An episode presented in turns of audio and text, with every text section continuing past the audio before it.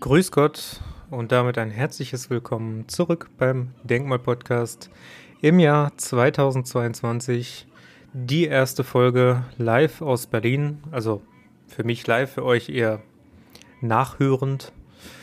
Und ich möchte diese erste Folge des neuen Jahres nicht nur zur Begrüßung nutzen, sondern auch die Chance ergreifen, um euch zum einen eine Geschichte zu erzählen, die mir jetzt im Jahr 2022 passiert ist, und zum anderen, um euch einen Gastbeitrag von mir im Magazin 1 bis 19 vorzustellen.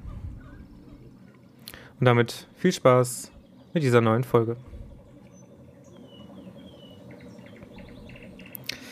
Erstmal, wie seid ihr denn ins neue Jahr reingekommen? Seid ihr gut reingekommen? Habt ihr euch Vorsätze dafür genommen, was vielleicht im Jahr 2022 besser werden sollte als im Jahr 2021? Habt ihr mit Freunden gefeiert? Seid ihr eher alleine geblieben? Das alles ist für mich zumindest sehr, sehr wichtig. Ich finde, man sollte gut ins neue Jahr starten. Ich kenne aber auch diesen Glaubenssatz oder diese Erzählung, dass ja, je schlechter man ins neue Jahr startet, desto besser wird irgendwie das Jahr. Ich persönlich bin jetzt nicht schlecht reingestartet ins neue Jahr. Ich habe sehr zeremoniell mit meiner Freundin gefeiert. Wir haben schön reingesungen ins neue Jahr, haben vorher ein bisschen Raclette gemacht, eine Tarotlegung und solche Geschichten. Also war sehr schön rituell, zeremoniell. Und ja, dann auch um 0 Uhr ist die Post richtig abgegangen in Berlin. Also laut meiner Freundin, die ja auch in Berlin geboren ist, gab es wohl noch nie vor so viel Feuerwerkskörper. Hat auch schon abends um 18 Uhr angefangen. Also wir waren da schon gut erstaunt. Und das Schöne war, dass wir dann auch wirklich, unsere Wohnung liegt direkt an der Spree, auch sechs, sieben verschiedene Feuerwerke um 0 Uhr sehen konnten. Also das hat schon Eindruck gemacht. Aber der Hammer kam weniger an Silvester, das war auch schon eine sehr schöne Zeit. Aber am Dienstag, also vor sechs Tagen, wenn diese Folge rauskommen wird, am 4. Januar, war ja so ein erster kleiner Schocker dieses Jahr. so könnte man es vielleicht bezeichnen. Also meine Freundin und ich, Celine, ähm, wir sind morgens aufgestanden, und haben uns eigentlich nicht viel gedacht, sind in unsere Routine gegangen. Arbeit hat normal angefangen, also haben unsere Rechner eingeschaltet und sonstige Dinge. Und auf einmal hat es morgens bei uns geklingelt und Celine hat die Tür aufgemacht und auf einmal kommt sie reingestürmt zu mir und sagt, unsere Terrasse brennt. Und ich so, was? Und wir beide stürmen raus und tatsächlich hatte dann unsere ähm, Plane oder besser gesagt unser Sonnensegel hatte Feuer gefangen. Und natürlich im ersten Moment total perplex, weil bei uns noch nie irgendwas angefangen hatte zu brennen.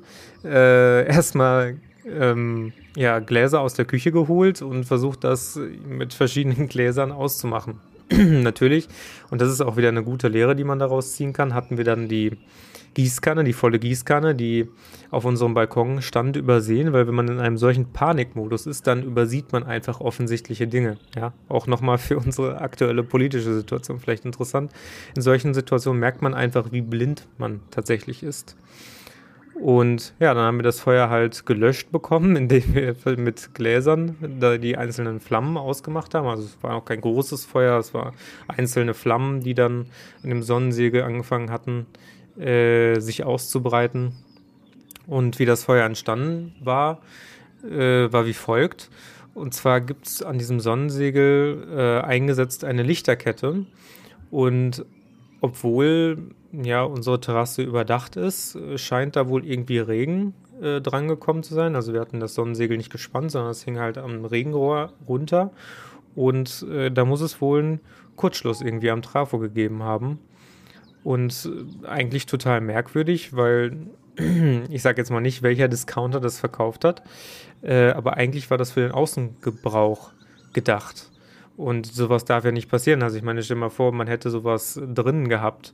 Ähm, ja, dann wäre die ganze Wohnung abgefackelt gewesen. Also hatten wir nochmal Glück, äh, konnten auch die Stellen ganz gut kaschieren. Die Brand äh, gab ein bisschen Ruß an der Wand.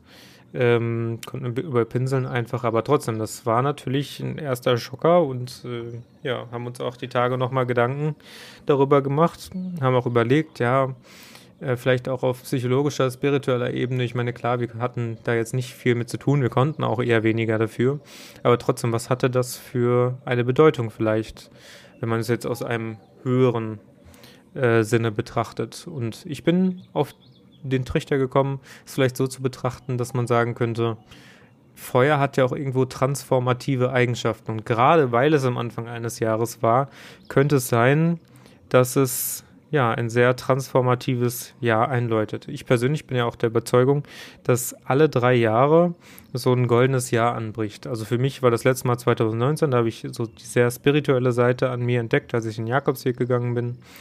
Ähm, das Jahr 2020 stand dann eher im Zeichen der der Umsetzung, sage ich einfach mal. Was hat man im Jahr, was habe ich im Jahr 2019 gelernt? Wie konnte ich es 2020 umsetzen? Und das Jahr 2021 war eher Stagnation. Nicht in dem Sinne, dass da nichts passiert wäre. Also ich glaube, es ist noch nie in meinem Leben so viel passiert wie im Jahr 2021, aber auf spiritueller Ebene. Ähm, also so betrachte ich das zumindest immer. Erstes Jahr wirklich Lernen, zweites Jahr Umsetzung und drittes Jahr dann Stagnation. Kann das natürlich auch anders auffassen. Man kann sagen, erstes Jahr Stagnation, äh, zweites Jahr Lernen, drittes Jahr Umsetzen. Aber wie auch immer, zumindest habe ich das so seit 2019 bemerkt. Und ich glaube, dass 2022 wieder ein solches Jahr wird. Und gerade wenn man sich natürlich auch die politischen Geschehnisse anguckt, dann wird man da wahrscheinlich zustimmen können. Also was in den letzten zwei Jahren rund um diese Pandemie passiert ist, da hoffen wir doch alle irgendwo, dass 2022 was Transformatives bringt. 2021 wurde schon gehofft, dass jetzt mit der Impfung die Pandemie beendet wird. Ist anscheinend nicht so. Wird auch wahrscheinlich nicht so sein, ja, weil die Impfquote immer höher gesteckt wird und wir das Ziel von 95% Impfquote sowieso nicht erreichen werden, zumal da ja auch nicht die Geimpften, äh, Entschuldigung, die Genesenen reingerechnet sind. Also dieses Ziel ist eigentlich kaum erreichbar. Und deswegen werden ja jetzt auch gerade die Rufe lauter nach einer alternativen Politik, nach einer Politik, die wieder mehr dran ist an der Realität, die wieder die Augen offen macht und sieht, Omikron ist vielleicht gar nicht so eine Bedrohung und so eine Wand, wie es formuliert wurde. Und genau, vielleicht zumindest hat es das für mich sich so offenbart. Vielleicht bringt das Jahr 2022 wieder eine fruchtbare Ernte in dem Sinne, dass die spirituelle Seite des Menschen ein bisschen mehr gefördert wird. Ich hoffe es zumindest. Und ich möchte mich natürlich auch persönlich, das war auch eines meiner Vorsätze, wieder mehr in eine spirituellere Richtung bewegen. Nicht, dass ich meine spirituelle Seite aberkannt hätte oder so, das gar nicht. Nur manchmal werden halt auch andere Dinge wichtiger. Manchmal, und das ist ja auch nicht verwerflich, gibt man sich eher den materiellen Dingen hin. Wichtig ist halt, dass man am Ende dieses Ausgl diesen Ausgleich hat zwischen materieller und geistiger Ebene. Naja, auf jeden Fall, so denke ich, wird das Jahr 2022 sehr gut. Und ich bin mal gespannt, was das Jahr für mich alles bereithält. Ich habe ja 2021 gerade auch äh, viele Bücher veröffentlicht zum Jahresende hin und ich hoffe natürlich, dass das auch im Jahr 2022 so weitergeht, dass ich das alles noch schaffe. Ähm, wer es noch nicht gesehen hat, die Würde des Ungeimpften, ein Buch, was ich nur empfehlen kann. Ich werde demnächst auch nochmal eine Folge darüber machen. Da seid ihr wirklich gut mit bedient und ich werde den Link auch nochmal in die Beschreibung setzen. Genau. Und ansonsten könnt ihr, wie gesagt, gespannt sein. Es ist auf jeden Fall schon wieder ein Buch fertig. Das wird auch demnächst bestimmt angekündigt werden. Es fehlen noch so ein, zwei Dinge zur Veröffentlichung. Und dann kann es ganz schnell gehen. Aber genug vom Jahr 2022, vom Jahr 2021. Ich möchte euch jetzt erstmal einen Beitrag vorstellen, den ich im Magazin 1 bis 19 veröffentlicht habe, der auch tatsächlich aus meinem Buch Die Würde des Ungeimpften stammt. Also er wurde ein bisschen lektoriert von dem Lektorat von den Redakteuren des 1 bis 19 Magazins, aber im Großen und Ganzen ist das genau den Beitrag, den ich so auch in meinem Buch oder zumindest in dem Buch, was ich mit Christopher Reusch zusammengeschrieben habe, so ist es ja eigentlich richtig, ähm, veröffentlicht habe. Und vielleicht ja, kriegt ihr auch Lust auf das Buch, wenn ich euch das jetzt einfach mal vorlese, wenn ich im Nachhinein auch so ein bisschen nochmal drüber nachdenke, ähm, was, als ich das, den Artikel oder das, den Beitrag geschrieben habe, was hätte ich besser machen können. Ähm, ja, vielleicht, vielleicht kriegt ihr Lust auf das Buch. Also schauen wir einfach mal. Setze euch natürlich auch den Link unten in die Beschreibung. Der Beitrag heißt Kollektives Trauma. In einem Interview der Welt vom Oktober 2021 vertrat der Psychologe Alexander Bodansky die Auffassung, dass der Begriff des kollektiven Trauma ein Mythos sei. Dies habe ich mir zum Anlass genommen, um darüber zu schreiben. Ich möchte den Begriff des kollektiven Traumas jedoch nicht von einem melancholischen, sondern von einem zuversichtlichen Standpunkt aus betrachten. Das kollektive Trauma als Mythos oder als inflationären Begriff zu titulieren, halte ich zunächst für einen Irrweg. Ein Trauma auf gesellschaftlicher Ebene zu betrachten, ist nicht nur notwendig, sondern auch gemäß der Theorie des kollektiven Unbewussten von C.G. Young folgerichtig abzuleiten. Wie genau wäre ein gesellschaftliches Unbewusstes ohne gesellschaftliches Trauma vorstellbar? Wenn die Psyche eines Menschen analog zu der Psyche der Gesellschaft funktioniert, und daran ist zumindest auf systemtheoretischer Ebene nicht zu zweifeln, dann muss auch ein Trauma ein übergreifendes Phänomen sein. Auch ließe sich nicht wirklich erklären, wo denn das Trauma eines Menschen tatsächlich seinen Ausgang genommen hat. Sprich, wo kommt das Trauma eigentlich her? Soll dieses Trauma aus sich selbst heraus entstanden sein? Nein, keineswegs, so meine Auffassung. Das Trauma eines Menschen ist immer auch in Verbindung zu anderen Menschen zu sehen. Die Gesamtheit aller Traumata von Menschen in der Gesellschaft fasse ich damit als kollektives Trauma auf. Je stärker das kollektive Trauma ist, desto mehr wird auch der einzelne Mensch in Mitleidenschaft gezogen.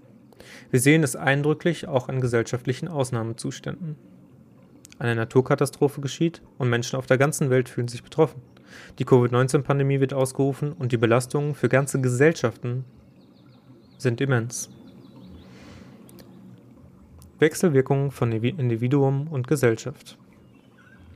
Wird das Trauma nicht erkannt, kann es sich weiter verbreiten und andere Menschen anstecken. Fast wie ein Virus. Der Psychologie ist inzwischen nur allzu gut bekannt, dass Emotionen wie Angst oder Trauer ansteckend sein können. Es ist letztlich wie in einem Teufelskreis. Wenn den Opfern nicht der notwendige Raum geboten wird, in dem das Trauma heilen kann, wird es weitergetragen. Sei, sei es durch Hass, Gewalt, Missgunst, Neid oder sonstige Gedanken, Einstellungen und Handlungen. Entscheidend ist für mich auch die Haltung zum kollektiven Trauma. Bisher konnte ich vier verschiedene Positionen dazu analysieren. Ich werde auch noch erklären, welche Positionen ich für sinnvoll halte. Erstens. Das kollektive Trauma wird negiert. Damit geht auch einher, dass die Sorgen und Ängste der Menschen auf höherer Ebene nicht gesehen werden. Gemeinsamkeiten sorgen dafür, dass Menschen sich nicht so alleine fühlen. Und dazu zählen eben auch negative Gemeinsamkeiten wie Traumata. Die Negation eines übergeordneten Zusammenhangs erzeugt in gewissem Maße somit Einsamkeit und verschlimmert das Erleben des einzelnen Menschen. Die Negation schließt dabei auch eine agnostische bzw. skeptische Position wie das lässt sich nicht beweisen ein. Diese erste Position dürfte damit dem Skeptizismus übereinstimmen. Das kollektive Trauma, und das ist die zweite Position, wird ignoriert. Mit Ignoranz ist gemeint, dass der Zusammenhang zwischen Individuum und Gesellschaft in Bezug auf ein Trauma als irrelevant angesehen wird. Selbst wenn es ein kollektives Trauma gäbe, so wäre es nicht mehr als die Summe der einzelnen individuellen Traumata.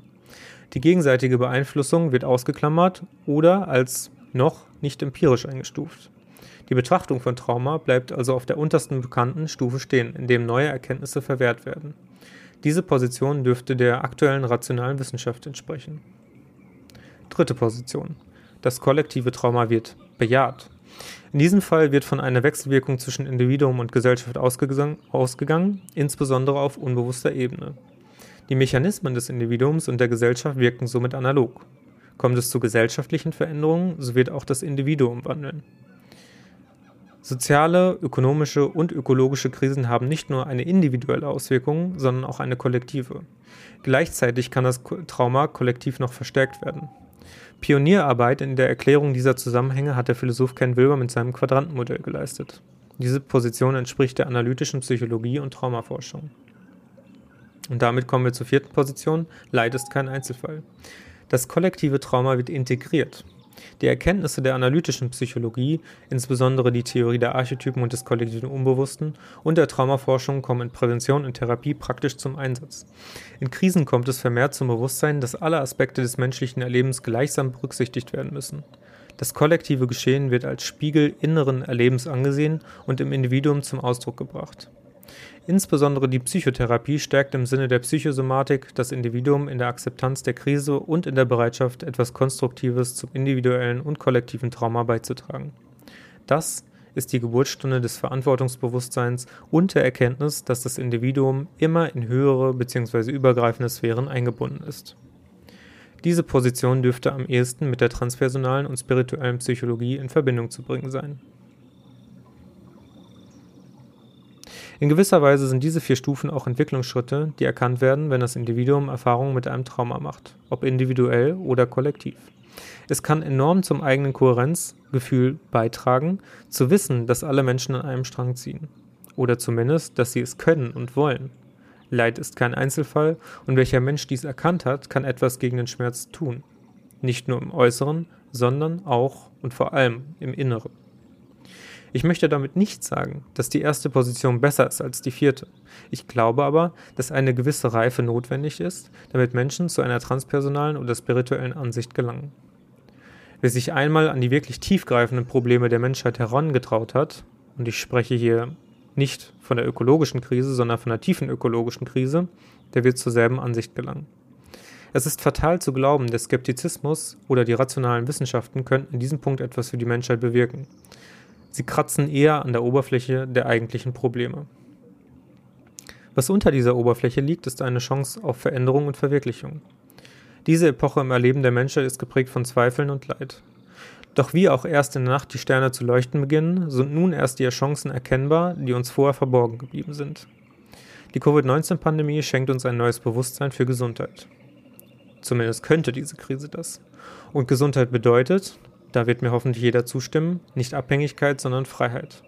Gesundheit ist die Möglichkeit, sich selbst verwirklichen zu können. Wer sich nicht selbst verwirklicht, der wird zwangsläufig krank. Ich könnte nun Argumente für diese Position anbringen, wie etwa die Bedürfnispyramide nach dem amerikanischen Psychologen Abraham Maslow, aber das brauche ich nicht. Ich glaube, die meisten Menschen spüren dies. Das Geschenk der Gesundheit. Schau mal, wofür brauchst du deine Gesundheit, wenn nicht dafür, dass du deine Ziele und Wünsche erreichen kannst? Jeden Tag auf der Couch zu liegen und Fernsehen zu schauen, ist doch kein Leben. Das ist langweilig. Hast du denn da das Geschenk der Gesundheit überhaupt verdient? Um Gesundheit zu verdienen, musst du etwas wagen und riskieren. Wenn du dich nicht weiterentwickelst, dann bleibst du auf der Stelle stehen. Es gibt dieses Sprichwort, wer rastet, der rostet. Nicht anders ist es mit der Gesundheit. Auch das Leben bleibt nicht immer gleich, die Gesellschaft ebenso wenig. Die Welt ist im ständigen Wandel. Monotonie ist eine Sackgasse. Dies soll nicht bedeuten, dass du dich nicht ausruhen sollst. Entspannung ist überaus wichtig und du brauchst sie mehr, als du es vielleicht glaubst. Doch, wofür solltest du dich entspannen, wenn du nicht weiterkommst?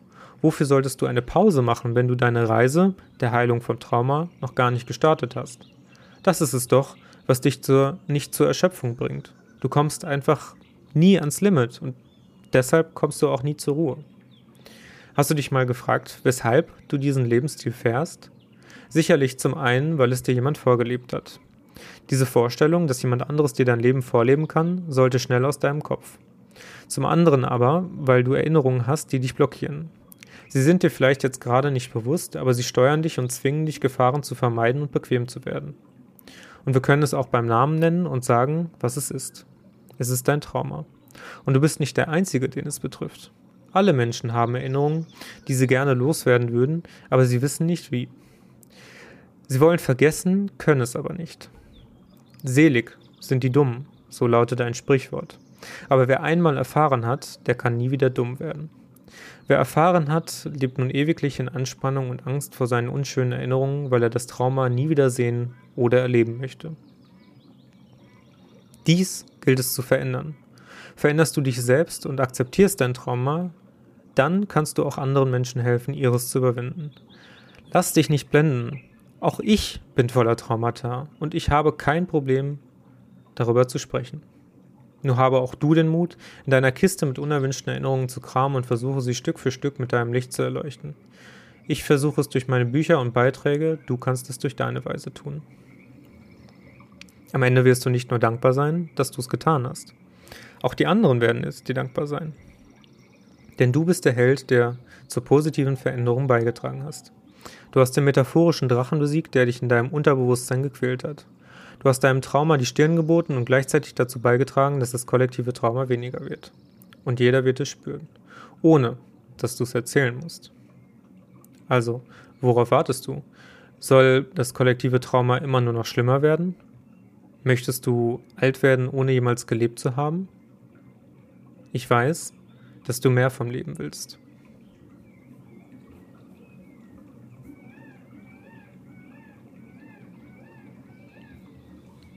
Also so viel zu meinem Beitrag.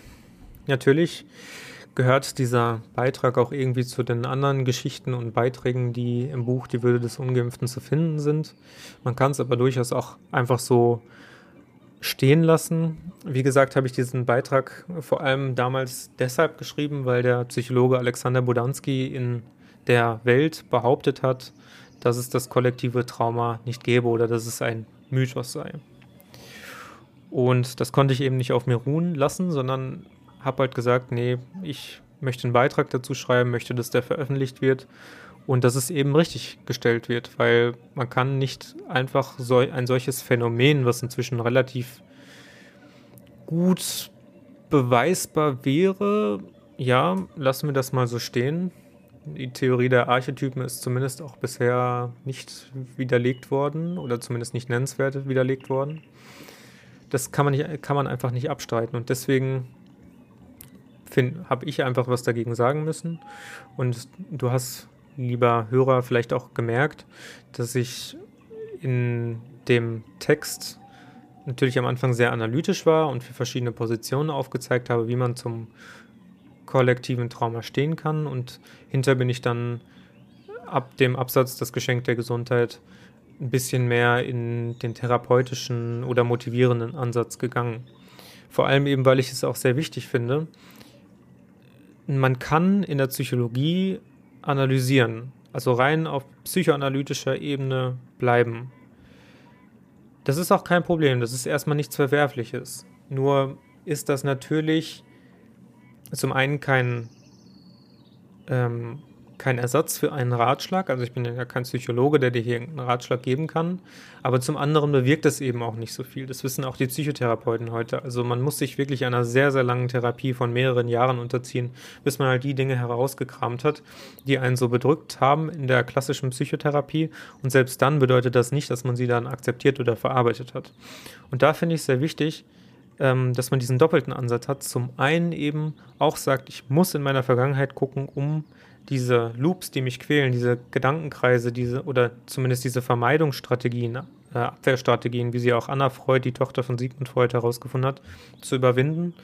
Und mit überwinden meine ich in diesem Sinne nicht ver, wieder verstecken oder verdrängen. Das ist ja der klassische Ansatz, den man bei Traumata hat, sondern wirklich zu integrieren und anzunehmen, sodass man, wenn man Angst vor einer Spinne hat, dann keine Angst mehr vor einer Spinne hat oder zumindest daran arbeitet, dass diese Angst weniger wird. Also da muss man wirklich diesen doppelten Ansatz fahren, zum einen in der Vergangenheit rumkramen und zum anderen eben die Motivation mitgeben, dass man auch etwas dafür tun möchte, weil es ist ja eine Belastung für den Menschen, dass er ein Trauma hat.